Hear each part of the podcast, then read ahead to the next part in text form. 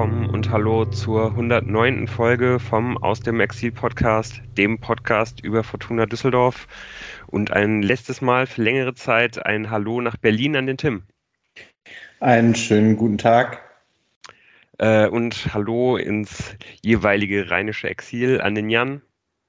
Hallo zusammen. Und an den Moritz. Guten Morgen. Ich bin der Lukas und das heißt, wir sind mal wieder äh, alle vier hier versammelt und wollen am frühen Sonntagmorgen äh, über die Fortuna sprechen, die unter der Woche am Freitag mit 2 zu 1 gegen Heidenheim verloren hat. Aber bevor wir damit starten, äh, ja, kommt erstmal noch ein kleiner Werbeblock. Für uns selber natürlich. Ähm, erstmal, wie immer, auch ganz, ganz vielen Dank an alle Hörerinnen und Hörer, dass ihr uns die Stange haltet ähm, ihr könnt uns nach wie vor immer gerne kontaktieren.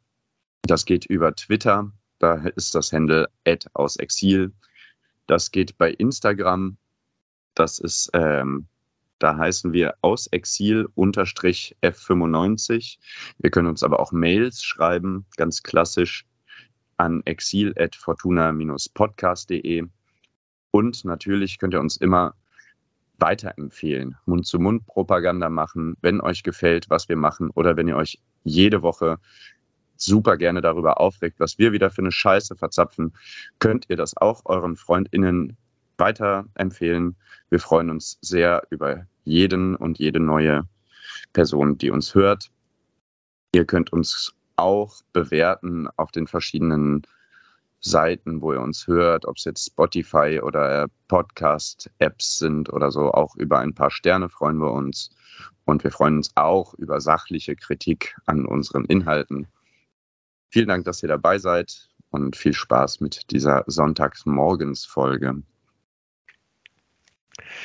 Ja, äh, sieht auch ein bisschen so aus, als ob wir noch nicht so richtig in den Sonntag hier gestartet sind. Äh, der, der Kaffee fließt auf jeden Fall in Strömen, wenn ich hier so äh, aufs Bild gucke. Und äh, ja, so richtig viel los ist wirklich noch nicht mit uns hier zu dieser Uhrzeit. Und so richtig viel los war mit der Fortuna unter der Woche halt auch nicht, wenn man jetzt mal darauf schaut, was denn äh, ja auf dem Transfermarkt noch so passiert ist. Also könnt, könnt ihr euch an eine äh, an ein dermaßen ereignisloses Auslaufen der, einer, einer Transferperiode bei der Fortuna erinnern? Wann, wann war das denn das letzte Mal der Fall? Also, das muss ja schon Ewigkeiten her sein. Also erinnern kann ich mich nicht, aber vielleicht trügt mich da auch äh, meine Erinnerung. Also ich, ich, muss ganz ehrlich sagen, das sind nicht so die Highlights in meiner Erinnerung Deadline Days, aber äh, gefühlt war seit langem nicht mehr so wenig los wie an, am, am letzten Mittwoch, Donnerstag, aber da habe ich auch nichts mehr erwartet. Höchstens, dass man vielleicht noch äh, jemanden abgibt. Das ist ja ganz spannend. Was ja ganz spannend dazu ist, das ist, äh, ich glaube, Lukas nach unserer Folge aufgefallen, dass wir in der letzten Folge gar nicht über das Ende des Transferfensters gesprochen haben. Da waren wir wohl so ein bisschen unter dem Eindruck von so einem völlig souveränen 4 zu 0 Kantersieg gegen Jan Regensburg. Da kann man mal schnell vergessen, dass man immer noch keine Flügelspieler hat. Das wissen wir jetzt aber wieder. Nee, ich glaube, das hat einen anderen ähm, Hintergrund. Ich glaube, wir haben nie vergessen, dass wir keine Flügelspieler haben, äh, die Fortuna Düsseldorf, sondern es war einfach klar, dass nichts passiert. Also.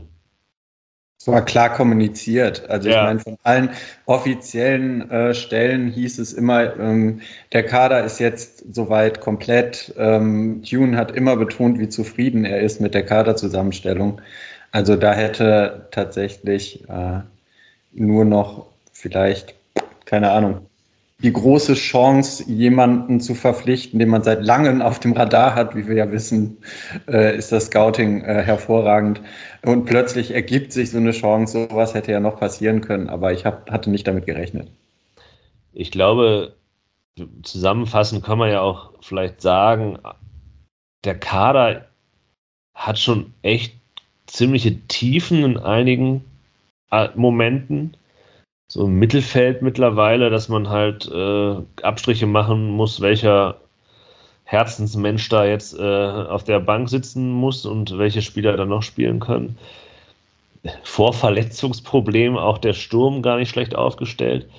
Nur die Balance auf den Außen, ich glaube, das hatten wir, und das sollte keiner unserer Hörerinnen oder Hörer überraschen, die ist ein bisschen unstimmig, vor allem auf der linken Außenbahn von hinten links angefangen bis nach vorne links. Und dafür, dass man halt gesagt hat, dass man einem 19-jährigen Kujuba nicht allzu viele, ähm, nicht allzu viel von ihm erwarten möchte, nicht allzu viel Lasten auf den, auf die Schultern, die noch jungen Schultern legen möchte. Also man erahnt ja schon, dass der Junge vielleicht paar Sachen rausreißen muss, so perspektivisch auf Außen. Und, wenn er das nicht tut, dass es schwierig werden könnte, weil man von denen, die man schon einschätzen kann, nicht genau weiß, ob die Leistung noch so trägt über die Hinrunde. Jetzt dazu noch ein äh, kleiner Einwurf. Kujuba und hat gemeinsam mit Nana Ampoma und äh, ähm, wie heißt der, Michail Karbovnik, ja. Ähm, den SV Lippstadt 3 zu 1 rasiert am Wochenende. da können wir noch. Also vielleicht gibt es ja doch noch Hoffnung auf eine neue Flügelzange. Mhm. ja. Ich, ich sag dazu jetzt nichts. Aber ja, ich glaube. Hast du dir denn nicht die Einwechslung von Kujuba zwischendurch gewünscht, Jan? Gestern. Gegen Heidenheim. Vorgestern. Ja. Ja. ja. Ähm, also, was heißt gewünscht? Vielleicht. Ich habe schon drüber nachgedacht, dass es eine Möglichkeit gewesen wäre, aber. Ähm, nee, ich finde das Spiel gegen Heidenheim, um jetzt vielleicht den Schritt. Oder will, will, will noch jemand was zu dem Kader sagen? Ich weiß nicht, ich habe das Gefühl, Lou. Ähm, können, können gerne jetzt aufs Spiel kommen. Ja, weil sonst wieder, ich glaube, die, die, die, diejenigen von unseren Hörern, die werden Hörerinnen und Hörern, die häufiger zuhören, die werden jetzt quasi belohnt ähm, dafür, dass sie äh, uns unsere Tags schon kennen dazu. Und Neuhörerinnen und Hörer hör, ignorieren wir jetzt einfach. Ja, äh, aber die können das also auf Außen ist ein Problem, links außen vor allem. Ähm, weil man dann ja gegen, gegen Heidenheim im, im zu erwartenden 4-4-2 wie schon gegen Regensburg auftrat, mit den Außen Felix Klaus und Chris Pettersson. Ähm, die Aufstellung hat sie euch überrascht? Nein. Also ich habe mir gedacht, dass äh, auf jeden Fall die erste Halbzeit diese Mannschaft, die Regensburg 4 zu 0 geschlagen hat, äh, spielen wird. So. Ja, war ja, glaube ich, auch so ein bisschen das, was wir hier schon am Ende vom letzten Podcast äh, gefordert haben und auch gesagt haben, dass wir das, glaube ich, ja auch alle mehr oder weniger erwarten, dass es da eigentlich keinen, keinen Anlass gibt, dieser Mannschaft nicht das Vertrauen zu schenken. Und das, äh, glaube ich, wenn man sich angeschaut hat, wie, wie Daniel Thune agiert, nämlich einfach immer sich am, am Gegner auszurichten, äh, dass das einfach auch total Sinn macht, eigentlich äh, dann ähm, ja, halt mehr oder weniger eine, eine extrem physische Mannschaft halt aufzustellen und dann ähm, ja, einfach, einfach zu versuchen, halt die, die, die Heidenheimer halt quasi mit ihren eigenen Waffen zu schlagen. So, das war einfach zu erwarten, würde ich, würde ich denken. Die einzige äh, Überraschung war vielleicht, dass Nana Ampoma auf der Bank saß. Das stimmt, ja.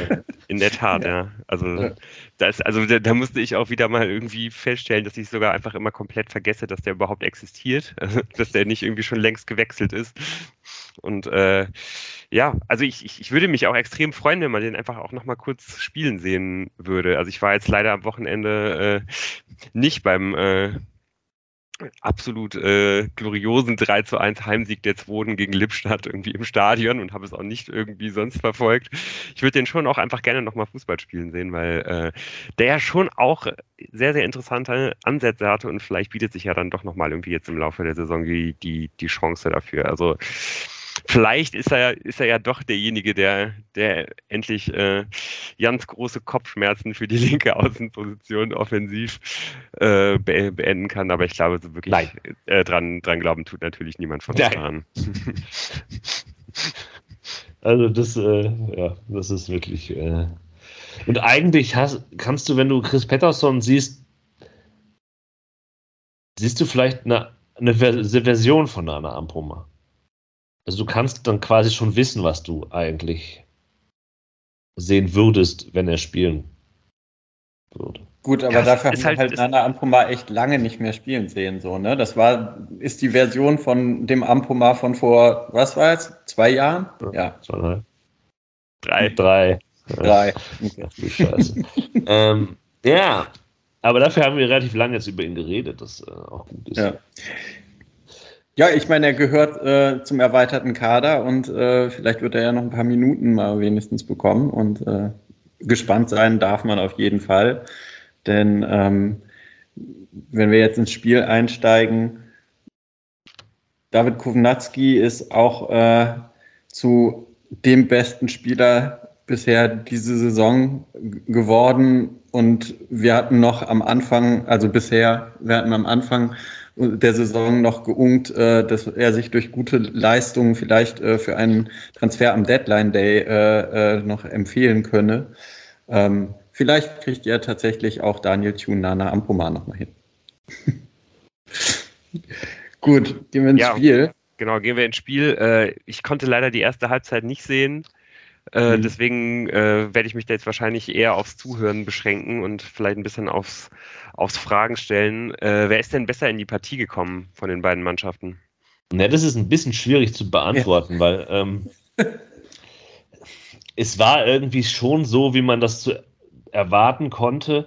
Sehr intensiv. Heidenheim ist hoch draufgegangen. Die Fortuna kam damit so semi gut zurecht. Also es ist jetzt nicht so, dass die da halt völlig ins Schwimmen gerieten, aber es, es wurde einfach, es gab irgendwie keine gute Struktur erstmal in diesen ersten zehn Minuten, würde ich jetzt sagen. Ähm, die Fortuna hat nicht so genau gewusst, wie man halt hinten rausspielen soll, hat es dann halt äh, schon eigentlich mit, erst mit kurzen Bällen versucht. Das hat dann eben wegen der Heidenheimer Gegenwehr nicht so gut geklappt und hat dann auf, äh, dann, dann ist das klassische Mittel ein bisschen länger rauszuspielen. Und das hat auch in der Anfangszeit auch nicht so gut geklappt, ähm, weil es einfach eine, eine schwierige Zuordnung auf dem Platz war. Ich hatte das Gefühl, die, die Fortuna Spieler mussten sich irgendwie noch gegenseitig finden. Es gab so zwei, drei Situationen, vielleicht auch nur so zwei, wo dann halt ein Fortuna-Spieler den Pass so durchgelassen hat oder durchlassen wollte für einen Mitspieler, ne, so durch die Beine, um dann halt das Spiel schnell zu machen. Nur da war halt keiner, wo der Ball dann durchgelassen werden sollte. Das sprach vielleicht so ein bisschen dafür, dass irgendwie die Zuordnung äh, noch nicht so ganz gestimmt hat, was natürlich ein bisschen verwundert, weil das 4-4-2 ja eigentlich ein System ist, auf, das, auf, das, auf dem man äh, bauen kann, auf das man sich verlassen kann. Aber ich glaube, das zeigt eben auch, wie, wie das intensive Spiel der Heidenheimer vielleicht die Fortuna. Ich glaube, sowas weiß man ja vorher, aber wenn man es dann erlebt, dann ist es vielleicht doch was anderes und äh, da musste man sich erstmal finden. Ich hatte schon das Gefühl, dass man so ein bisschen versucht, auf ähm, auf so Pressing- und Gegenpressing-Momente zu gehen, ganz am Anfang. Mhm. Also das heißt auch vor allem mit relativ vielen Spielern, also häufig mit vier Leuten, also mit den beiden Sturmspitzen plus äh, Peterson und ähm, Klaus, ähm, relativ weit vorne, also die, die, die gegnerische Abwehr anzulaufen und dann zu versuchen, eben nach Ballverlust den Ball direkt wieder zu erobern. Und das sah auf jeden Fall sehr energetisch aus und hat aber auch nicht besonders gut geklappt. Und dann gab es auch immer so eine Mittelfeldlücke, die dann den Heidenheimern wiederum ermöglicht hat, äh, schnell das Mittelfeld zu überbrücken. Die haben ja dann auch nicht wirklich da Profit rausschlagen nee. können, die Heidenheimer. Ja. Ja. Aber so ging irgendwie das Spiel so ein bisschen äh, ja, zäh hin und her mit sehr viel, sehr hoher Intensität und sehr viel, ja. ja ohne große Abschlüsse, ohne viel. Genau. Man, man, ja. man hat sich ein bisschen die, äh, den Ball gegenseitig abgeluchst, ist vorne draufgegangen und am Ende zeigt sich halt auch, dass das äh, kurze Rausspielen von Fortuna ähm, möglicherweise nicht das richtige Mittel war, denn die erste richtig brenzliche Situation entsteht ja wieder aus einem hervorragenden Abschlag von Florian Kastenmeier, ähm, der genau da anknüpft, wo er letzte Woche aufgehört hat. Ähm, der wird dann äh, verlängert, ganz wunderbar in den Lauf äh, äh von äh, Patterson, von, von Daniel Ginczek. Ja, und da macht Patterson seinen Move nach innen. Und ich würde mal ganz klar sagen, wenn er da zur Grundlinie durchgeht, dann wird das eine viel brenzligere Situation auch. Ähm, ja, plötzlich stehen mehrere Heidenheimer vor ihm. Er kann nur wieder zurück auf Ginczek den Ball tropfen lassen, der dann noch den, das Auge hat für Sobotka. Ja, und mit, ich weiß es nicht. Sobotka ist halt jetzt nicht der Torjäger vom Dienst, aber den hätte man an, an einem ganz rosigen Tag trifft er und es steht 1-0. Ah, Cello im Rückraum, aber es ist genau das, was du sagst. Wenn Cello im 16er im Rückraum ist, sind wir vielleicht noch ein bisschen näher dran am Tor. Ähm, an dem Tor, was fallen könnte. Aber dadurch, dass dieser, also eigentlich rettet Daniel Ginczek ja diese ja. etwas verholperte Peterson-Aktion noch, indem er den Ball ja wirklich noch gut ja. ablegt auf Cello und Peterson ja. blockt dann noch ganz gut den Heidenheimer weg, sodass Cello freie Schussbahn hat. Aber ja. Ja, und dann ist die Fortuna so ein bisschen drin, würde ich sagen, oder stärker drin. Ähm, es gibt dann nochmal irgendwie ganz wenig später so eine Situation, die, die, wie ich glaube, häufiger hätte passieren können sollen von Seiten der Fortuna, nämlich so scharf geschossene Bälle auf Marcel Sobotka, der halt sehr viel höher steht als, als Jorrit Hendricks da. Ähm, und äh, Sobotka, der dann halt aufdreht, äh, um dann halt äh, was zu kreieren.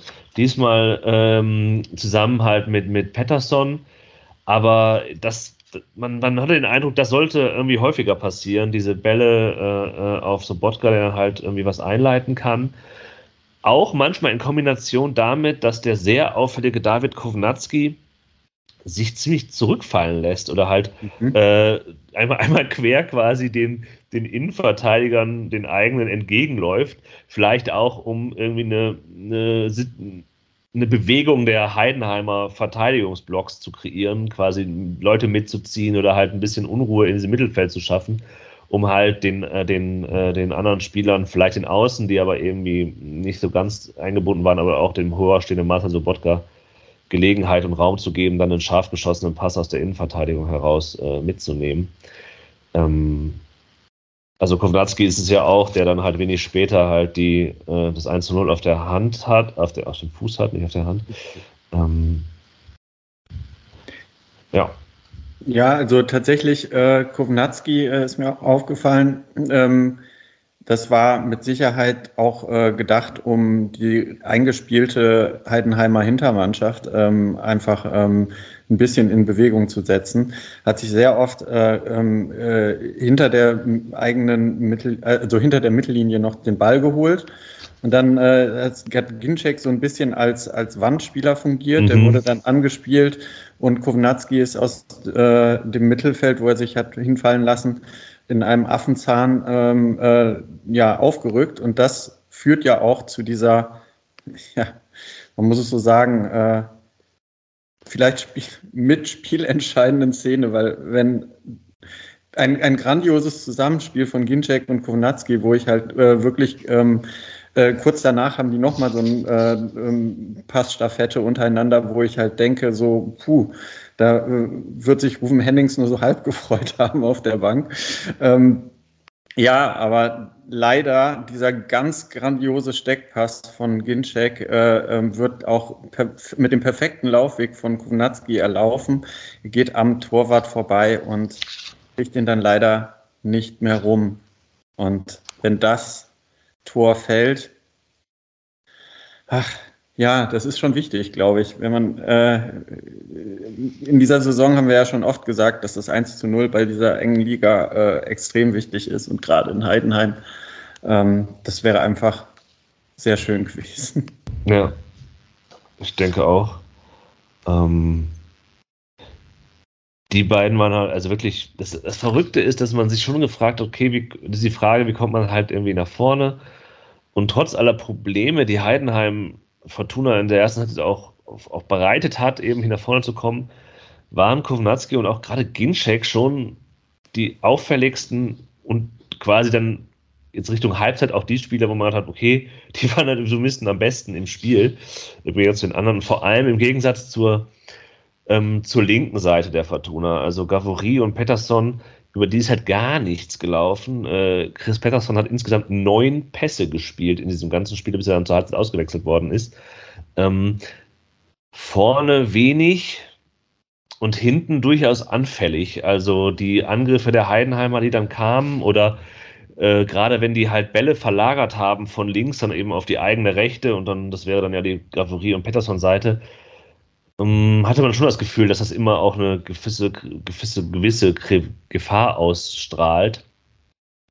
Äh, und dass Heidenheim durch sowas durchaus in, in Situationen kommen kann, die dann gefährlich werden äh, für, das, für das Spiel der Fortuna. Ja, interessanterweise ähm, wir haben jetzt mehrfach hervorgehoben, dass äh, Daniel Ginczek ja ein äh, wirklich gutes Spiel, vor allem in der ersten Halbzeit gemacht hat. Ähm, interessanterweise hat er gar keinen Torabschluss. Also er ist wirklich so als Wandspieler eingesetzt worden und hat die anderen äh, dahinter positionierten drei ähm, äh, immer prima in Szene gesetzt. Also und das hat halt ganz gut äh, funktioniert. Er hat quasi, äh, wenn wir jetzt vom letzten äh, Podcast ausgehen, wo äh, Lukas uns ja erzählt hat, äh, was so die Rolle von dem Kleindienst ist, der leider später als Torschütze auch noch kommt, aber er hat ein bisschen den, den Kleindienstjob gemacht. Das ist ja ein Problem. Also der beste Abschlussspieler, der auf dem Feld steht, kommt nicht in die Situation, auch nur einen Torschuss abzugeben. Weil, also ja, diese Wandspielerposition verstehe ich schon, aber wir haben ja gesehen, was dabei rumkommt, wenn Pettersson, wenn Klaus, wenn leider auch David Kowniatski, der es immer wieder sehr gut macht bis zum Abschluss, oder auch Cello aus 20 Metern. Ähm, ja, da fallen halt die Tore dann nicht so. So, das heißt, es ist natürlich super, also und vor allem dieses Zusammenspiel ähm, Ginczek und Kownatski war ja wirklich sehr schön anzusehen. Das war ja über, also ich fand es fantastisch. Aber es ist ja schon ein Problem, und ich, dass Daniel Ginczek nicht in Abschlusspositionen kommt. Ich finde, wir haben nicht so viele Abschlussspieler im Kader. Daniel Ginczek ist definitiv einer davon.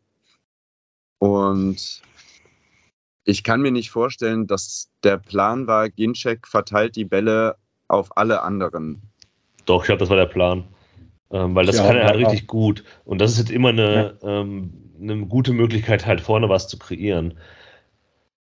Und der, ja, dann musst du halt irgendwie. Vertrauen, dass die anderen auch, ja. Genau, dass die muss halt darauf hoffen, ja. dass die anderen halt dann treffen. Also, ja, wie gesagt, ja. Kownatski hat es ja fast gemacht. Ne? Das ist. Ja. Ja. Und das also muss man auch schon klar sagen, im Grunde ist der Plan ja auch einfach aufgegangen. Ne? Also ja. wenn, wenn Kowniatski halt diese Chance reinmacht und die muss er halt reinmachen, ja. Dann, dann geht halt alles auf, was, was sich die Fortuna vorgenommen hat, was Tune sich vorgestellt hat. Und das ist ja auch einfach was, was ja auch historisch quasi unter Tune immer schon funktioniert hat. Also genau dieses Wandspiel hat ja auch letzte, äh, in der letzten Rückrunde ja dafür gesorgt, dass die Fortuna ja ähm, dann am Ende doch relativ souverän die Klasse gehalten hat, weil genauso hat man ja agiert, immer mit den äh, ja, entweder hat man irgendwie den Ball in Richtung von äh, Khalid Narei geschnickt und hat gesagt, hier, kreier irgendwas mit deiner Schnelligkeit oder wie auch immer. Oder man hat einfach die, die, äh, die langen Bälle auf Ginczek gespielt, der dann die Bälle festgemacht hat, Steilklatsch und äh, dann auf Narei nach außen gelegt. ja, genau. Ja, das ist halt einfach, diese Option ist halt schlechter geworden, aber das ist, überrascht uns ja jetzt auch alle nicht. Ähm, ich glaube, was der Fortuna dann in Folge nach dieser, so ab der 20. Minute oder so ein bisschen abgegangen ist, dass sie diese Intensität der Heidenheimer nicht mehr gut matchen konnte in einen gewissen Aspekten. Und vor allem, weil klar war, was Heidenheim eigentlich für einen Plan hat. Das hatte Lou ja schon angekündigt, die sehr gute Standardstärke, die die haben. Also wenn ich halt irgendwie Heidenheim mir notiert habe mit ist die irgendeine Chance oder so, ist meistens vorher Ecke, Freistoß, Heidenheim. Ähm, und das schaffen die schon gut, da irgendwie Freistoße rauszuholen, äh, Ecken zu kreieren. Ähm, leider auch, weil es eben zu, ja, zu Ungenauigkeiten der Fortuna kommt. Also diese Passgenauigkeit ging, ging halt allen so ein bisschen ab, muss man sagen, in der ersten Halbzeit. Auch Florian Kastenmeier vor dem, äh, vor dem 1-0 der Heidenheimer mit einem schlechten Pass durch die Mitte wo man den Eindruck hat, es ist immer ein bisschen schwierig von außen, dass den Jody Hendricks irgendwie schon kriegen kann, wenn er da hingeht, aber es, es, ist immer schlecht zu sehen, wie der in der Bewegung war. Auf jeden Fall genau in die Füße eines Heidenheimers, der den Gegenangriff äh, einsetzt.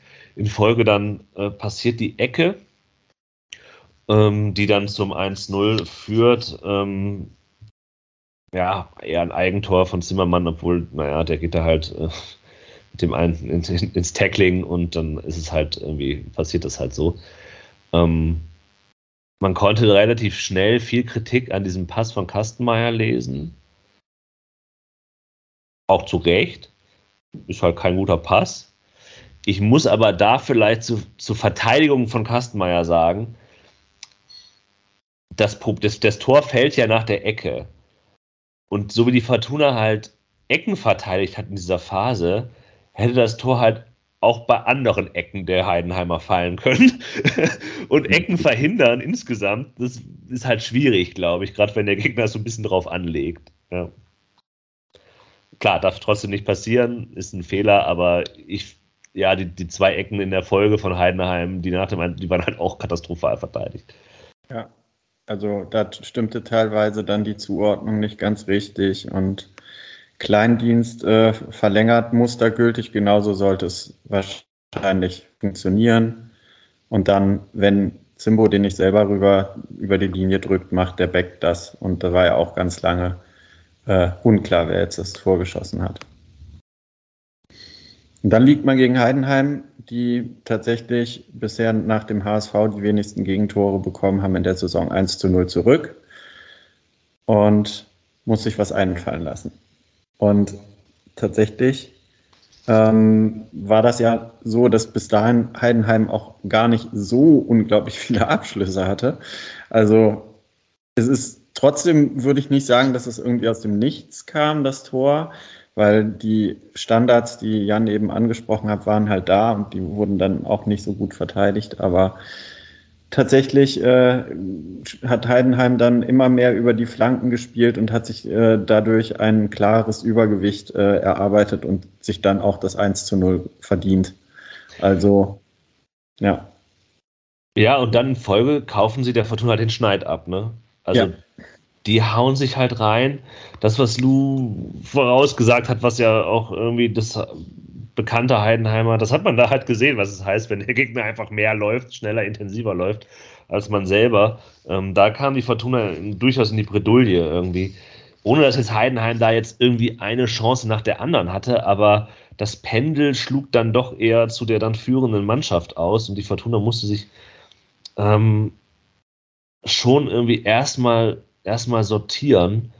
Ähm, so bis, bis ich glaube, bis zum 35. oder so habe ich mir nochmal aufgeschrieben, ähm, dass da halt eben durch so einen schönen steilen Pass auf Sobotka ähm, was pass passiert. Seine Flanke wird dann erstmal abgeblockt. Und dann kann Kova den sehr, den Block halt sehr elegant äh, mit dem, also er geht zum Kopfball hoch, checkt sofort, dass Pettersson irgendwie besser steht, köpft den dann zu Pettersson und der kommt dann zum Abschluss, der zu nichts führt, aber ähm, das war, das war das mal war, ganz gut. Ja. ja, also das war tatsächlich so, wo ich halt immer wieder jedes Spiel aufs Neue überrascht bin darüber, in was für einer Form sich äh, David Kovnatski momentan befindet. Und ich hoffe, das kann er noch äh, sehr lange konservieren. Also ganz großartig. Also auch diese Ablage. Ja. Und dann ist aber, da steht da leider Pettersson, der äh, in äh, Abschlüssen in der ersten Halbzeit sehr, sehr unglücklich aussah. Jetzt erwähnen ja. möchte ich noch den fantastischen Block von äh, Jordi Device, der einen Abschluss abgrätscht. Mhm. ähm, sollte nicht unerwähnt werden. Irgendwann in der 30. nach einem ja. Fehler von André Hoffmann im Aufbau. Ja, ähm, rettet er in letzter Not, höchster Not. Und dann und passiert auch was, was, was, halt ja. quasi häufiger passiert mit diesem Spiel. Er verletzt sich und muss ausgewechselt werden gegen Chris Clara. Ähm, ja. Ich habe mir dann jetzt noch so ein paar Sachen, so ein paar Kleinigkeiten notiert, aber ich glaube, dass diese, diese Chance, die ich eben meinte, und dieser Pass auf Sobotka und auch diese, diese Möglichkeiten, die Sobotka durchaus angedeutet hat in der ersten Halbzeit, auch dazu führt, dass, dass das Trainerteam in der Halbzeit sich überlegt, hm, hm, das klappt ganz gut mit dem Sobotka. Was machen wir denn dann? Ah, wir bringen quasi noch einen zweiten Sobotka mit Ao Tanaka, ähm, um, um dieses Element, das eben nicht über die Außen geht, nochmal zu stärken. Also, dass man eben sagt, klar, in diesem Mittelraum, der ist halt umkämpft, aber da, da kriegt man schon irgendwie was hin. Ähm, vielleicht mit den Pässen von, von den Innenverteidigern, vor allem von Hoffmann, der 100 Pässe spielen wird am Ende dieses Spiels, ähm, dass das halt irgendwie eine Rolle spielt und halt aber gleichzeitig auch so ein bisschen die aufzeigt, dass eben die Außen, ich will nicht sagen aufgegeben werden, aber vielleicht schon ein bisschen. Ja. Also ich habe mir noch für die 43. Minute aufgeschrieben, Felix Klaus spielt mit. Ja, ja genau. Ähm, und wir haben jetzt sehr viel über Pettersson geredet, ja. einfach weil er in Erscheinung getreten ist. Aber es war überhaupt nicht sein Spiel, deswegen konnte ich die, die Rausnahme total verstehen, weil Heidenheim hat zu viel Druck auf ihn ausgeübt und der ist ja vielleicht ein Mensch, der äh, ein Spieler, der mal mit viel Tempo und dann nach innen ziehen kann, wenn er irgendwas an Platz hat. Er hatte überhaupt keinen Platz und das kommt ihm nicht zugute. Und die rechte Seite, jetzt haben wir sehr viel über links gemeckert, wobei Pettersson ja, ja auch gar nicht so weit links.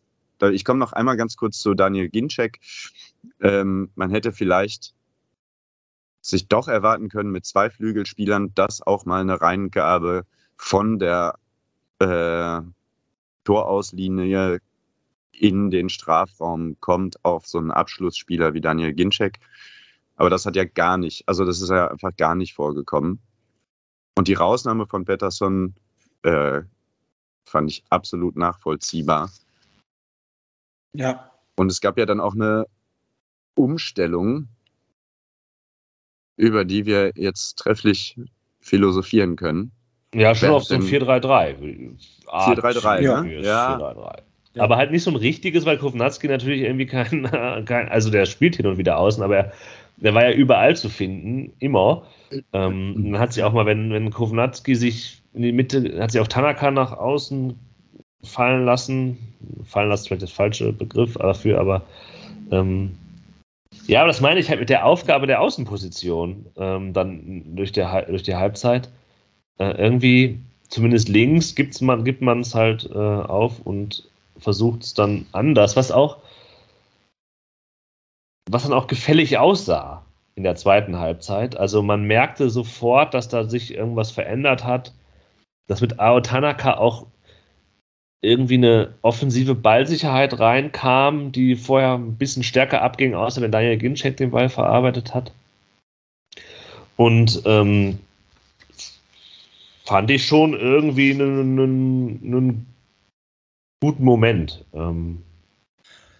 Ja, allerdings ist es tatsächlich so, äh, bis auf diese Chance in der 50. Minute, ähm, wo sich Klaus äh, um seinen Gegenspieler nach dem Sobotka-Pass äh, schön herumdreht und zum Abschluss kommt, ja. aber dann leider den nicht platzieren kann. Ähm, kommt da aber auch an klaren Einschusschancen nicht viel bei rum, erstmal. Also die ersten zehn Minuten nach der Pause habe ich mir aufgeschrieben, hat Heidenheim eigentlich bis auf diese eine Situation keine Probleme, ähm, das 1 zu 0 etwas tiefer stehend als in der ersten Halbzeit dann ähm, ja, zu verwalten. Ich glaube, ich widerspreche mir das, glaube ich, ein bisschen selber, aber ich glaube, du hast einen entscheidenden Satz gesagt. Und es ist ja nicht nur, nicht nur so, dass erstmal keine äh, Chancen entstehen, sondern eigentlich, überspitzt gesagt, entstehen fast gar keine Chancen in dieser zweiten Halbzeit für die Fortuna. Ähm, aus der Situation, die haben halt mehr Ballbesitz, die sind auch besser im Spiel, die versuchen mehr, sind, äh, können auch diese Intensität der Heidenheimer besser matchen als in dieser schwierigen Phase in der ersten Halbzeit. Aber richtig viel kreiert wird nicht. Äh, und Heidenheim hat dann halt die, den Raum, den sie dann auch nutzen. Äh, und da wird es dann gefährlich. Da kann man Glück, von Glück reden, dass es nicht 2-0 steht. Das ist halt, ja. es ist ein bisschen ambivalent. Also einerseits, ich glaube, alle waren, hatten so ein bisschen unglückliche Niederlage, bittere Niederlage auf den Lippen oder in der Tastatur nach dem Spiel weil man irgendwie im Spiel war, aber aber puh, ja. Also Also ich sag mal, Heidenheim hat halt ganz klar ähm, ähm, genau ihre Idee, wie sie dieses Spiel gewinnen wollen, durchbekommen. Ja. So. Also ich sag mal, sie haben in der ersten Halbzeit ihre Standardsituationen bekommen, haben daraus das 1 zu 0 gemacht, haben in der zweiten Halbzeit dann gelauert und um ein Haar äh, in der äh, 55. Minute, da gibt es so einen Konter ja. und äh, Beck äh, trifft nur die Latte. Ähm, um ein Haar hätten sie da den Sack zugemacht und dann würde ich sagen, dann hätte ähm, Frank Schmidt gesagt, Plan komplett aufgegangen. Genau so wollten wir es spielen. Ja, und direkt danach gibt es noch eine weitere Chance für Heidenheim. Ja. Ähm, also kurz bevor die Fortuna das 1-1 macht, es ist halt schon so, ja, man hat mehr Ballbesitz, man ist irgendwie aktiver, ähm, man, man, sieht, was Tanaka bringen soll und er bringt es auch ein bisschen, aber ähm, naja. Ja, da, also wirklich dann auch die direkt eine Minute nach diesem Lattenkracher der Heidenheimer äh, haben die Heidenheimer dann, dann ja wirklich nochmal die Chance, direkt auf 2 zu 0 zu stellen, weil Kova mal wieder vor dem eigenen 16er zockt. Da kann er auf jeden Fall auch einfach äh, den, den Mitspieler mitnehmen, geht aber ins Dribbling, verliert den Ball gegen Pressing, der, der Heidenheimer äh, greift zu. Man äh, steckt den Ball durch den rechten Halbraum durch und äh, ja, Katz, äh, Kastenmeier kann dann zum Glück äh, sehr gut parieren und die Fortuna halt noch im Spiel halten äh, was dann halt eben auch bedeutet, dass man äh, ja in der Lage ist, dann halt eben selber nach einer Standardsituation auf 1 zu 1 zu stellen, kurze Zeit später. Ja, und das äh, auch, da eigentlich schon äh, was, was, was äh, eigentlich immer klar ist, wenn, äh, wenn Clara auf dem Platz steht, das ist einfach immer eine Waffe, wenn der mit, äh, wenn der halt vorne mit reingeht bei den Standardsituationen, der gewinnt ganz viele offensive Kopfbälle, äh, wenn er, wenn er in der Box ist äh, ja, köpft halt in den Fünfer rein. Kowniatski steht halt genau richtig und grätscht ihn halt über die Linie und äh, belohnt sich dafür seine gute Leistung. Absolut. Ähm, kann man nicht, nicht, nichts äh, gegen sagen, würde ich sagen. Ähm, und dann ist halt die Frage, erinnert ihr euch noch, was, wie sich eure Zukunftserwartung, die nähere, verändert hat? war es dann eher so, okay, 1-1, damit kann man jetzt zufrieden sein oder die Fortuna ist ja auch vielleicht dran und ähm, jetzt muss doch das 2-1 folgen.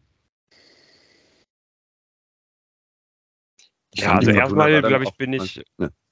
Ich war zufrieden mit dem 1-1.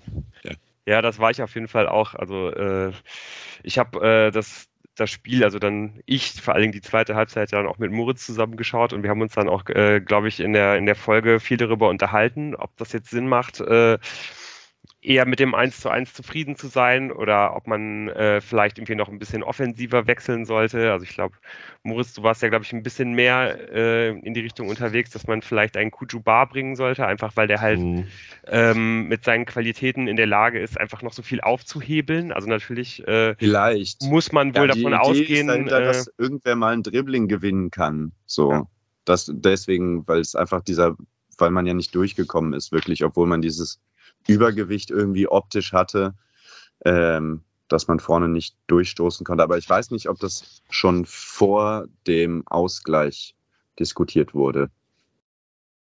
Ich glaube, es wurde eher nach dem Ausgleich diskutiert, oder? weiß nicht, es wurde bestimmt noch weiter diskutiert. ja, ja, es wäre, ich verstehe ja den Gedanken ne? mit Bar auch. Es wäre aber halt natürlich in der in dem Spielplan, den das Trainerteam sich zu diesem Zeitpunkt anscheinend überlegt hatte, einen Bruch. Ja. Weil klar, man muss dann halt auch verletzungsbedingt wechseln. Hennings kommt rein für den wahrscheinlich schwerer muskelverletzten Daniel Ginczek und wenig später ähm, muss dann auch äh, Jorrit Henriks raus mit einer ganz offensichtlich schwereren Kopfverletzung. Gehirnerschütterung wohl. Gehirnerschütterung, ja. dann kommt Oberdorf rein und dabei interessanter ist dann ja eben der Wechsel nicht äh, von Bar und Klaus, sondern eben von Appelkamp und Klaus. Also da wird nat äh, natürlich irgendwie dieses, diese Tendenz, die man mit Tanaka schon mehr bringt, diese, ja nicht außen, sondern diese, diese Zwischenräume zwischen außen und der Mitte zu stärken, äh, nochmal noch mal weiter intensiviert. Ähm, und den Gedanken kann ich halt verstehen, weil man ja schon den Eindruck hatte, dass mit der Hereinnahme von Tanaka da was passiert ist. Und äh, es hat dann ja auch der Frank Schmidt, der Trainer von Heidenheim, auch anerkannt nachher in der Pressekonferenz, hat gesagt, wir, wir mussten darauf reagieren mit einer Umstellung. Und dass man halt sagt, okay, wir haben sie schon so ein bisschen mit, mit der Tendenz halt gekriegt, so, wir ziehen das noch weiter durch, kann ich halt nachvollziehen, aber es hat halt irgendwie nicht dazu geführt, dass die Fortuna daraus noch irgendwie was. Jetzt auch nicht, es ist nicht mehr nichts passiert, ne? Aber ähm, Großchancen hat die Fortuna daraus nicht mehr äh, kreieren können. Und ob da Bar jetzt ist halt gar kontrafaktisch. Aber ich verstehe diese Tendenz schon, dass man halt quasi sagt, das hat schon, wir gehen einfach diesen Weg weiter, den wir in der zweiten Halbzeit eingeschlagen haben, dann eben mit Appelkamp und nicht mit, mit Bar. Es gab ja auf jeden Fall auch einfach immer ziemlich, also zumindest super interessante Ansätze, aber halt eben einfach immer nur Ansätze. Aber ich fand es trotzdem sehr interessant zu sehen, weil man, weil es einfach so schwer war zu begreifen, äh, was, was die Fortuna halt äh, genau irgendwie auf dem Platz gemacht hat. Also es hat mich wirklich ja. äh, intellektuell absolut herausgefordert, zu, äh, zu versuchen zu erkennen, wer auf welchen Positionen genau spielt. Einfach weil, ähm, ja, weil halt ständig ähm, äh, die, äh, also halt vor allen Dingen offensiv, ständig die Positionen verlassen wurden, weil man so unglaublich variabel gespielt hat, weil immer mal wieder Seiten überladen wurden. Also irgendwie Ao Tanaka war mal irgendwie links auf dem Flügel, ja. dann rechts auf dem Flügel, dann wieder im Zentrum. Kovnatski war ja wie sowieso überall und einfach immer in so einer, in so einer asymmetrischen Position. Also generell war ja auch die ganze Zeit, also in, in dem ganzen Spiel eigentlich äh, der, der rechte Flügel immer viel, viel stärker besetzt als der linke Flügel. Dafür war der linke Halbraum oft, äh, also da, da konnte man oft irgendwie eine Überzahl oder zumindest eine Gleichzahl offensiv äh, herstellen, was ja auch äh, schon echt äh, ein, ein, Fund ist, wenn man offensiv eine Gleichzahl in einem, in einem Halbraum hat.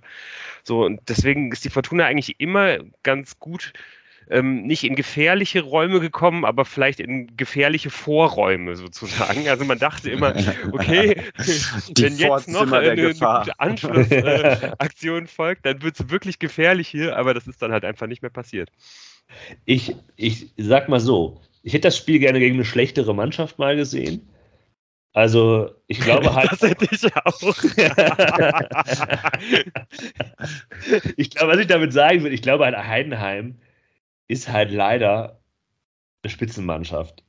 Und ich finde, das, das daran, was du jetzt gesagt hast, sieht man das auch. Ähm, die sind damit konfrontiert worden mit dem, was, was die Fortuna da gemacht hat, was glaube ich wirklich auch gewollt die halt eigentlich überfordern sollte. Das hat sie aber nicht. Sondern die haben halt weiter ihr Ding durchgezogen. Und das muss man dann halt auch, ja, also in dem Duell Daniel Thune gegen Frank Schmidt hat Frank Schmidt das halt gewonnen. Zwar knapp, ja, das hätte wäre wahrscheinlich eigentlich 1-1 ausgegangen, das wäre dann halt auch okay gewesen ähm, nach dem Spielverlauf, dieses Unentschieden, aber ähm, ja, das war, glaube ich, schon irgendwie, äh, irgendwie ein Aspekt, dass, dass Heidenheim einfach eine gute Mannschaft ist. Ja, und eine genau enorm fitte ne? Mannschaft. Also, also, das ist schon der Wahnsinn, was die teilweise alles zulaufen können noch, ähm, auch äh, spät in der zweiten Halbzeit. Also das ist schon ähm, auf jeden Fall etwas, was dazu beiträgt, dass sie, ähm, wie du sagst, zu einer Spitzenmannschaft momentan äh, hochgeschrieben werden. Ich bin gespannt, weil tatsächlich ähm, ist diese Liga so ausgeglichen. Ich bin mir jetzt nicht sicher, dass sie bis zum Ende um den Aufstieg mitspielen werden, aber sie haben das auf jeden Fall an dem Tag so gemacht, dass man am Ende dann durch einen guten Angriff auch das Spiel gewinnen kann und man am Ende auch sagen muss, ein 1 zu 1 hätte vielleicht den Spielverlauf besser wiedergegeben, aber es ist auch nicht ganz unverdient. So gut fand ich den Angriff nicht. Du musst halt einfach nur fünf Spieler in den Strafraum stellen bei Fortuna. Und dann stochert jeder mal und dann fällt das Tor halt. Naja, die haben halt schon häufig. Wodka verliert halt den Ball und dann haben die halt schnell ja. den Ball auf Außen, da war halt dann richtig Platz. Ja, das und, ist der, das Problem. Ja, es wird ja aber ein paar Mal noch quasi geklärt.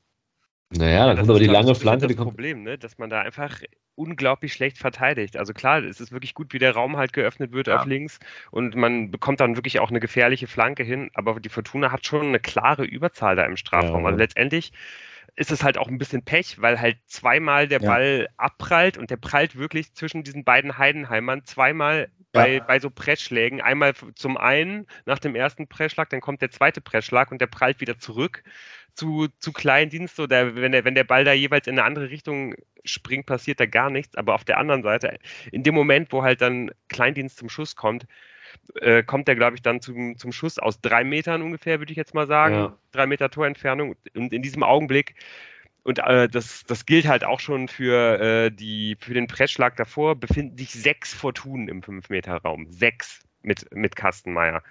Und trotzdem hat Kleindienst richtig viel Raum, um abzuschließen, weil die eigentlich alle auf einer Linie sind, nämlich alle irgendwie einen Meter vorm Tor. Also das ist wirklich, ähm, das ist wirklich einfach nicht gut verteidigt und ähm, ja, ich weiß nicht, so ein bisschen, ich möchte so einen kleinen Mini-Vorwurf da auch an Nicolas Gavory machen, dass er da nicht noch entschiedener beim, beim Schuss rausrückt, auch wenn ich natürlich verstehen kann, dass er sich da nicht komplett zwischenwirft, weil er, glaube ich, unbedingt einen Handelfmeter ver, äh, mhm. ver, vermeiden will.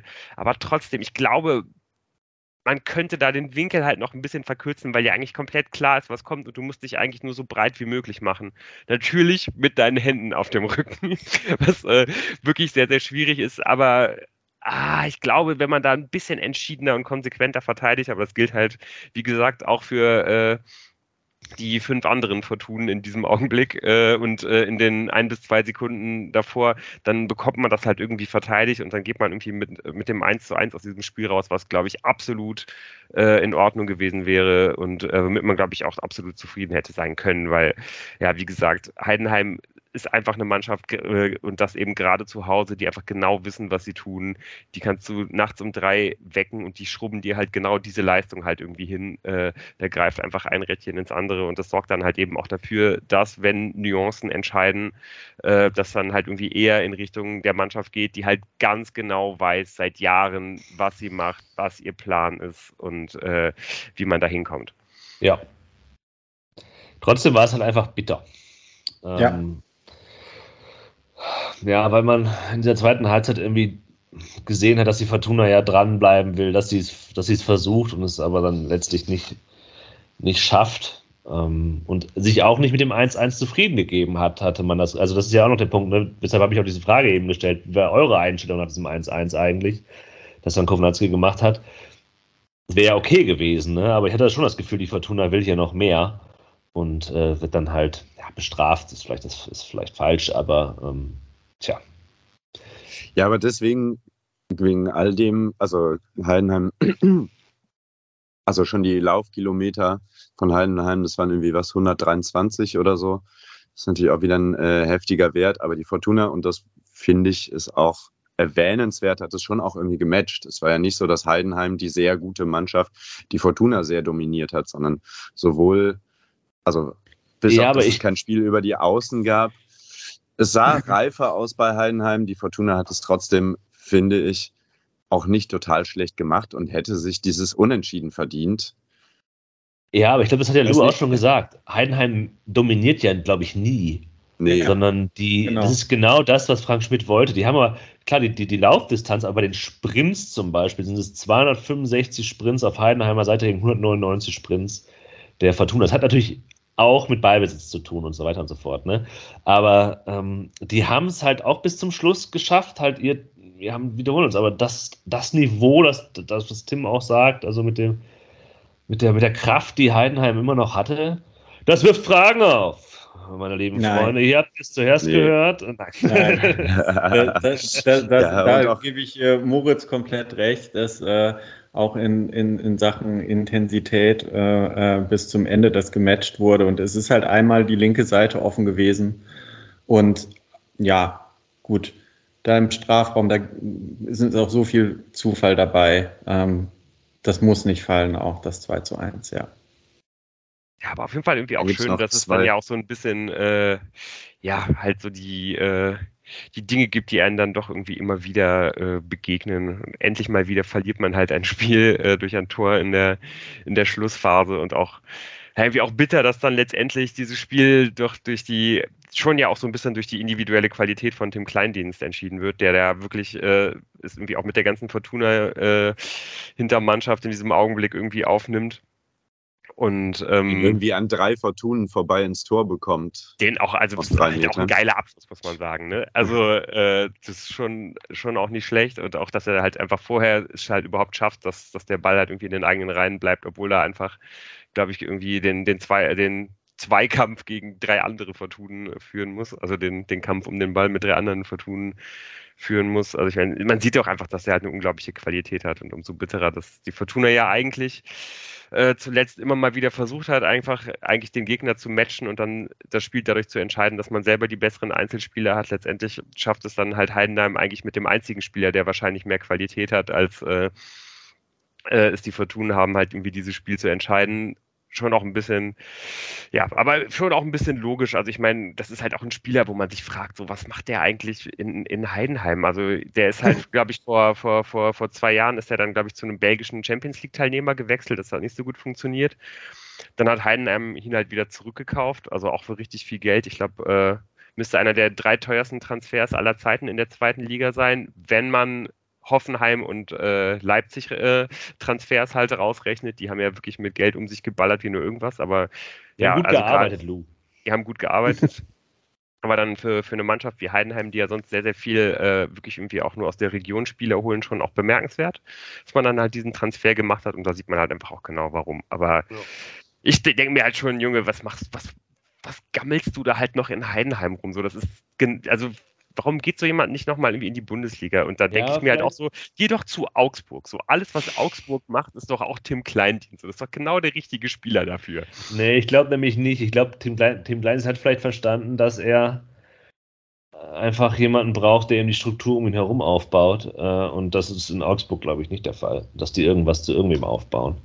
Aber hm, ja, ich, ich möchte noch anmerken, die Schlussphase hat immerhin dazu geführt, dass Florian Kastenmeier auf der Ab Torabschlussstatistik der Fortuna sich auf einen ehrenwerten dritten Platz gerettet hat hinter David Kownatski und Felix Klaus und vor Johnny de Weiß und Jorrit Henrik. Nicht schlecht, äh, mit zwei Abschlüssen dann äh, nachdem wir den Standards, äh, den Ecken äh, in den letzten Minuten. Der das schon nochmal als cool. Ja, ja. Der gewinnt wirklich zwei von, äh, von zwei offensiven Kopfballduellen nach Ecken. Äh, ne? Also da sieht man halt auch, Lufthoheit ja. bei Ecken, das kann er. Also ja, halt aber nur bei Offensiv. aber ich, ich, ich, ich glaube, bei der einen Situation wäre es fast besser gewesen. Also du gehst, glaube ich, wenn der Ball so auf dich kommt, gehst du dran mit dem Kopf. Ich glaube, es wäre besser gewesen, wenn er den Kopf weggezogen hätte und den durchgelassen hätte, weil da, glaube ich, ein Fortuna noch besser hinter ihm positioniert war. Aber das ist jetzt kein Vorwurf an Kastenmeier, weil ich glaube, in der Situation Ball kommt, Kopf, geht dann halt drüber, ähm, gut ist. Ne? Aber ja, ähm, so ist es dann. Dann gewinnt die äh, Mannschaft aus Heidenheim das Spiel 2 zu 1. Und die Fortuna fährt nach Hause mit einem Krankenwagen, mehr oder weniger, weil äh, Jorrit Henriks, Daniel Ginczek und Jordi de Weiß offensichtlich angeschlagen waren und im Nachhinein auch noch rauskommt, dass Hoffmann und Hennings auch noch muskuläre Probleme haben. Und bei Hoffmann weiß ich gar nicht, wie groß das Fragezeichen Richtung Samstag ist, aber es ist auf jeden Fall ein Fragezeichen da. Ja, also ich kann ja mal kurz zusammenfassen, was die Fortuna dazu jetzt veröffentlicht hat, nur damit man es nochmal komplett auf dem Schirm hat. Äh, Daniel Ginczek, Sehnenverletzung im Oberschenkel, wird längere Zeit ausfallen. Cool. Jorrit Hendricks, Gehirnerschütterung, äh, wird am Montag nochmal eingehend neurologisch untersucht, fühlt sich wieder besser, mittlerweile aus dem Krankenhaus entlassen und auf dem Weg nach Düsseldorf aber wird wohl, äh, also ich kann mir auch gut vorstellen, dass äh, man ihn dann jetzt am Samstag, selbst wenn es ihm wieder richtig ge gut gehen sollte, und das weiß man bei einer Gehirnerschütterung ja nie, wie lange das dauert, dass man ihn dann vielleicht nicht direkt wieder reinwirft. Jordi Device fällt bis auf weiteres aus mit Muskelfaserriss im Adduktorenbereich. Geil. André Hoffmann, äh, auf den muss Fortuna auch bis auf weiteres ver verzichten, äh, wegen einer leichten muskulären Verletzung im Oberschenkel. Also das klingt eher so, als ob er da derjenige ist, der, der am glimpflichsten davon gekommen ist. Ähm, und man weiß halt irgendwie gar nicht, welcher, welcher Ausfall da irgendwie am bittersten ist. Auf jeden Fall, bevor wir, glaube ich, irgendwie nochmal über die Zukunft reden, muss man dann vielleicht irgendwie auch nochmal erwähnen, ohne dass das eine Entschuldigung ist. Aber wie bitter es eigentlich ist, dass es halt genau diese Spiele halt trifft, weil irgendwie, wenn du halt gegen Heidenheim spielst und du weißt, äh, wie Heidenheim spielen will, du willst das matchen. Und dann fallen dir wirklich die drei physischsten Spieler äh, aus und eigentlich mit, mit Hendricks und Ginczek auch diejenigen, die gerade die absoluten Unterschiedsspieler sind, die Spieler, die halt den, den Unterschied machen und die wirklich am wichtigsten eigentlich dafür sind, diese, diese äh, Heidenheimer Wellen zu brechen. Das ist schon so bitter, wie es nur, wie es nur eben sein kann. Ja, ich möchte das einschränkend sagen, um nochmal auf das Spiel zurückzukommen. Doch, Jorrit Hendricks hat mich enttäuscht. Ich fand den nicht gut. Ähm, muss ich ehrlich sagen, auch ohne die Kopfverletzung hätte ich, glaube ich, Argumente gefunden, äh, wenn es darauf ankommt, ob man jetzt ihn oder Tanaka oder irgendwie sowas aufstellt, äh, dass er dann, dass er nicht die besseren Argumente auf der Hand hat. Absolut bei Ginchek, der war super. Der wäre auch, glaube ich, wäre auch gut gewesen, wenn er noch länger hätte spielen können in diesem Spiel. Da äh, bin ich dabei. Und klar, über die Innenverteidigung, dass das richtig hart wäre, wenn beide ausfallen würden. Und und auch äh, äh, mit diesem fünf Mann vor Kastenmeier Gegentor, weiß ich nicht, ob da auch Jurid Hendricks schon, äh, Jurid Hendricks, äh, äh, Device schon noch ein Faktor gewesen wäre. Also das ist auf jeden Fall, Clara hat einen guten Job gemacht, fand ich. Mhm. Ähm, äh, aber ja, wird man dann mit Clara Oberdorf wahrscheinlich probieren. Ne? Er seine Premiere als Sechser gefeiert hat. Ja, ja. Auch, nicht unauffällig, aber ja. Ja, ja es ist, puh, ich glaube für Samstag, das wird nochmal äh, spannend, ähm, was da passiert. Äh, wer da noch gerade auslaufen kann. Ja, bevor wir jetzt auf äh, äh, das Spiel rüberschwenken, ähm, habt ihr auch so das Gefühl, also ich habe das Gefühl, dass äh, jetzt ähnlich wie vor dem Regensburg-Spiel wieder ordentlich Druck auf dem Kessel ist und man im Prinzip sagt, boah, gegen Rostock, das muss man jetzt unbedingt gewinnen, das ist so wichtig für den weiteren Verlauf der Saison?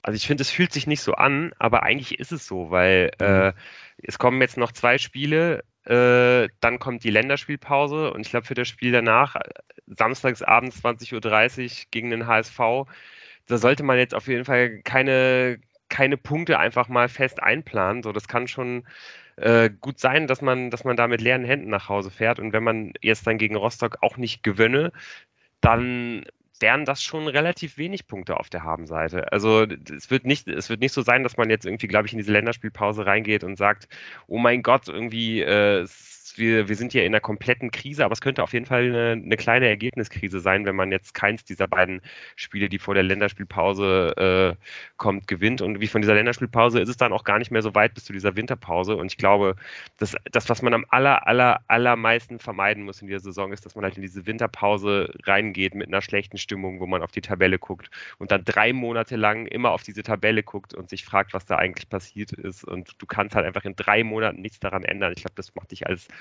als Spieler und äh, generell äh, auch natürlich auch als Fan, als Trainer, wie auch immer, das macht sich dann einfach absolut wahnsinnig. Und deswegen ist es, glaube ich, schon wichtig, dass man jetzt irgendwie auch schon, äh, ja, zumindest noch mit mindestens einem Erfolgserlebnis in diese Winterpause reingeht. Und ich glaube, egal wie halt dann die, äh, die Personalsituation ist, letztendlich ist dann halt dieses Spiel gegen Rostock, das Heimspiel, das Spiel, das du dann halt gewinnen musst, um, äh, ja, um, dann halt genau diese Voraussetzungen eben auch geschaffen zu haben.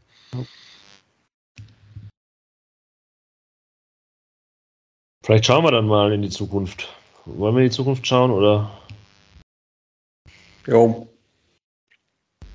Ja, wie schon angekündigt, äh, das, das erste von äh, zwei Samstagabend-Top-Spielen äh, hat die Fortuna jetzt direkt am, am Samstagabend gegen Hansa Rostock. Ähm, die, glaube ich, bisher mit ihrer Saison eigentlich ganz zufrieden sind. Ich glaube, äh, ja, mein, die haben jetzt im Augenblick zum Zeitpunkt unserer Aufnahme noch ein Spiel weniger als die Fortuna. Äh, werden gleich gegen Hannover spielen in einer Stunde, zwei Stunden ungefähr. Wenn sie dieses Spiel gewinnen, sind sie an Fortuna vorbei. Ähm, bisherige Saison viel Licht, viel Schatten, dreimal gewonnen, dreimal verloren bisher, also neun Punkte fünf zu acht Tore ähm, in, in, nur einem Spiel bisher äh, haben beide Mannschaften getroffen. Also äh, man, man kann halt irgendwie erwarten, dass entweder geht halt irgendwie der, der Defensivplan der einen oder der anderen Mannschaft relativ gut auf. Äh, so ein bisschen auch Low-Event-Fußball, den, den die Rostocker spielen wollen. Da sind äh, keine, keine Schützenfeste zu erwarten. Äh, generell kann man eigentlich sagen, dass unter Jens Hertel die, die Rostocker so eine, so eine typische Mannschaft aus dem unteren Mittelfeld der zweiten Liga sind. Äh, sehr heimstark, sehr auswärtsschwach.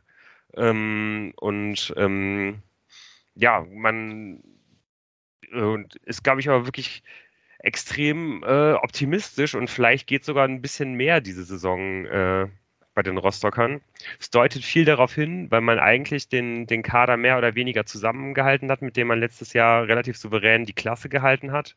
Und den hat man schon ziemlich intelligent verstärkt. Nicht zuletzt, äh, ja, jetzt am, am Deadline Day, wo die Rostocker wirklich auch ein bisschen Schlagzeilen gemacht haben weil man äh, drei, gleich drei Spieler noch verpflichtet hat, die alle Rang und Namen haben wo sich, glaube ich, auch einige Fortuna-Fans ziemlich umgeguckt haben, dass die Rostocker solche Leute holen können. Ähm, zum einen für die Linksverteidigerposition konnte man Anders, von Lukoki ausleihen, der ja auch äh, in Düsseldorf kein Unbekannter ist, aus Mainz.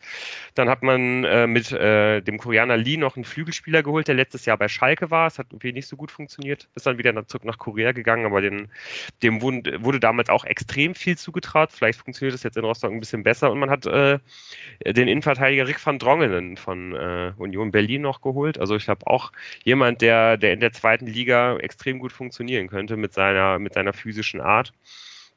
Also ich habe ich hab viele Stimmen gelesen, dass man sich da geärgert hat, dass die Fortuna nicht auch irgendwie bei, bei solchen Leuten mit dabei gewesen ist in der, in der Verlosung. Es ist aber mitnichten der namhafteste äh, Zugang, den die, den die Rostocker äh, verzeichnen konnten, sondern man hat auch einen Spieler geholt, und da werdet ihr euch sicherlich alle erinnern, der in der letzten Saison noch äh, der Siegtorschütze war für seine Mannschaft im Bernabeu in der Champions League. Hat jemand eine kleine Ahnung, über, über wen ich spreche? Ja, ich weiß, dass da auf jeden Fall ähm, Sheriff Tiraspol irgendwie gewonnen hat. Ne? Den haben die geholt, den Torschützen, aber ich weiß genau. nicht, wie der heißt. Ne? Genau, ja. äh, man hat von Sheriff Tiraspol Sebastian Till geholt, einen Luxemburger, der äh, ja auf jeden Fall, glaube ich, dann schon die eine Geschichte hat, äh, die, die er seinen Enkeln noch bis ans Ende aller Tage äh, am Kaminfeuer erzählen wird.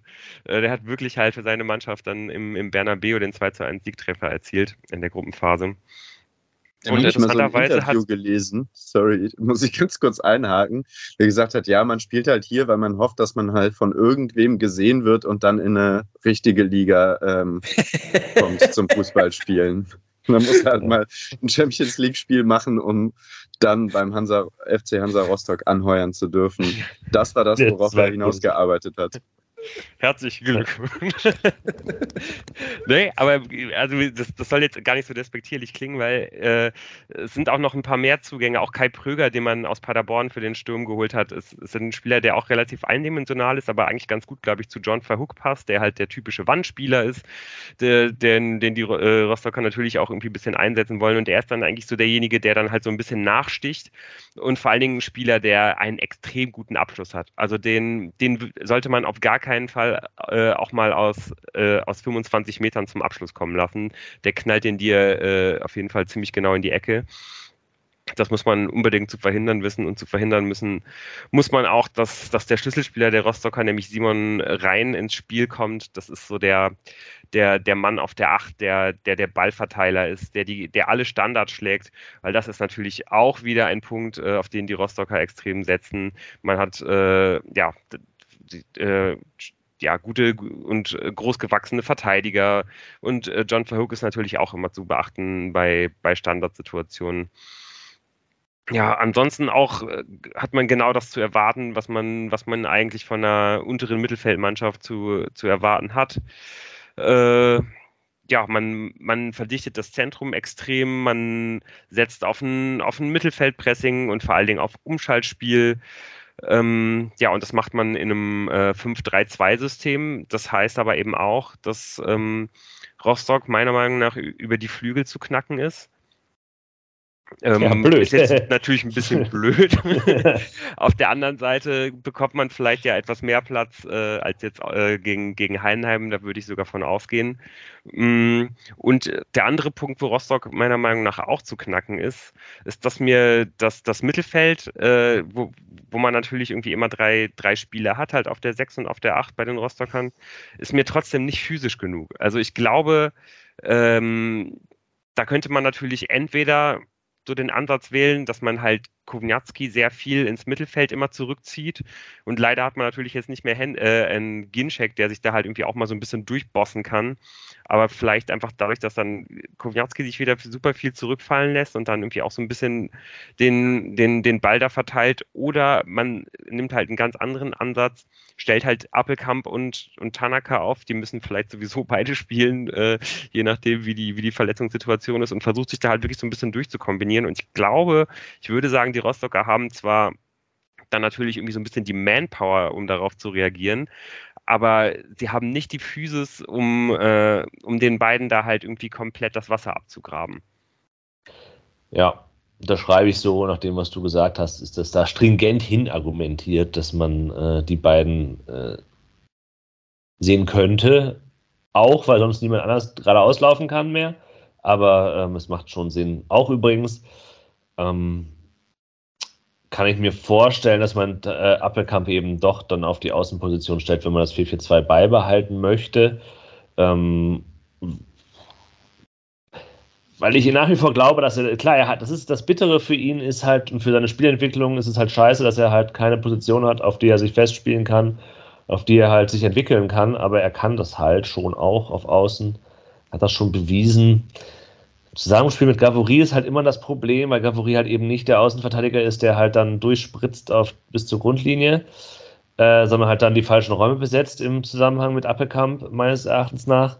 Aber ähm, okay. Ich kann aber hat trotzdem mehr Potenzial als das, was wir jetzt gesehen haben mit einem Peterson, der sehr viel in die Mitte am Strafraum zieht und äh, diese, diese offensiven Vorstöße mit Gavory zusammen auch gar nicht provoziert hat, hatte ich so das Gefühl. Weiß ich aber nicht. Also ich, ich kann mir vorstellen, dass Gavory und Appelkamp besser funktioniert als das, was wir jetzt am Wochenende, am Freitag gesehen haben. Das glaube ich auch, aber es liegt aber nicht an Gavory, sondern an Appelkamp und Peterson. Aber okay. Ähm, ja, ja, ich glaube, wir müssen einfach schauen, wer noch, wer noch gerade auslaufen kann äh, am Samstag und äh, daran wird natürlich viel von abhängen. Und dass äh, man über die linke Seite es probiert, äh, das äh, wäre vielleicht auch gar nicht so schlecht, denn ich kann mich nicht viel äh, an das Rostock-Spiel äh, letztes Jahr zu Hause komischerweise erinnern, aber an das Auswärtsspiel, was so bitter war, kann ich mich erinnern. Und da kann ich mich vor allem an einen rechten Verteidiger namens Rizuto, der ein Riesenspiel gemacht hat, äh, erinnern und der ist ähm, anscheinend nicht mehr im Kader. Das ist ja schon mal ganz gut. Dann. Ja, warten wir noch auf die äh, DFB-Pokalverlosung. Äh, sind wir alle sehr gespannt. Ja, und das werden wahrscheinlich auch einige von euch, äh, wenn sie die Folge hören, äh, schon wissen, wer da, wer da der Gegner ist. Wir müssen uns da jetzt noch ein paar Stunden gedulden. Das ist, glaube ich, wenn heute Abend, wann war das? 17 Uhr, 18 Uhr oder so? Ja, ja 17. Am heutigen Sonntag. Äh, ja, sind wir auf jeden Fall gespannt. Habt ihr da irgendwelche Wünsche? Nein. Nee. Ich, ich kann eh kein Spiel sehen. Ja. Also ich bin da völlig offen. Und ich glaube, wir lassen es auf uns zukommen, Heimspiel. wie auch den Samstag. Ein Heimspiel ja. wäre ein Wunsch. Gibt einen Namen. Auswärtsspiele geben auch einen Namen, weil man ja das teilt 55 zu 45, aber ähm, ja. vielleicht mehr, weil die Massen nach Düsseldorf kommen. Ja, sicher. 50.000 ausverkauft. So. Ähm, Gut. Da werden wir bestimmt auch in der nächsten Folge noch ein bisschen drüber sprechen. Wir sprechen natürlich dann über das Spiel äh, gegen die Rostocker und werden natürlich auch ein bisschen auf den HSV vorausschauen, wie ihr das gewohnt seid. Bleibt uns gewogen bis dahin und äh, ja, schaltet nächste Woche wieder ein. Ciao, ciao. Schöne Woche. Ciao.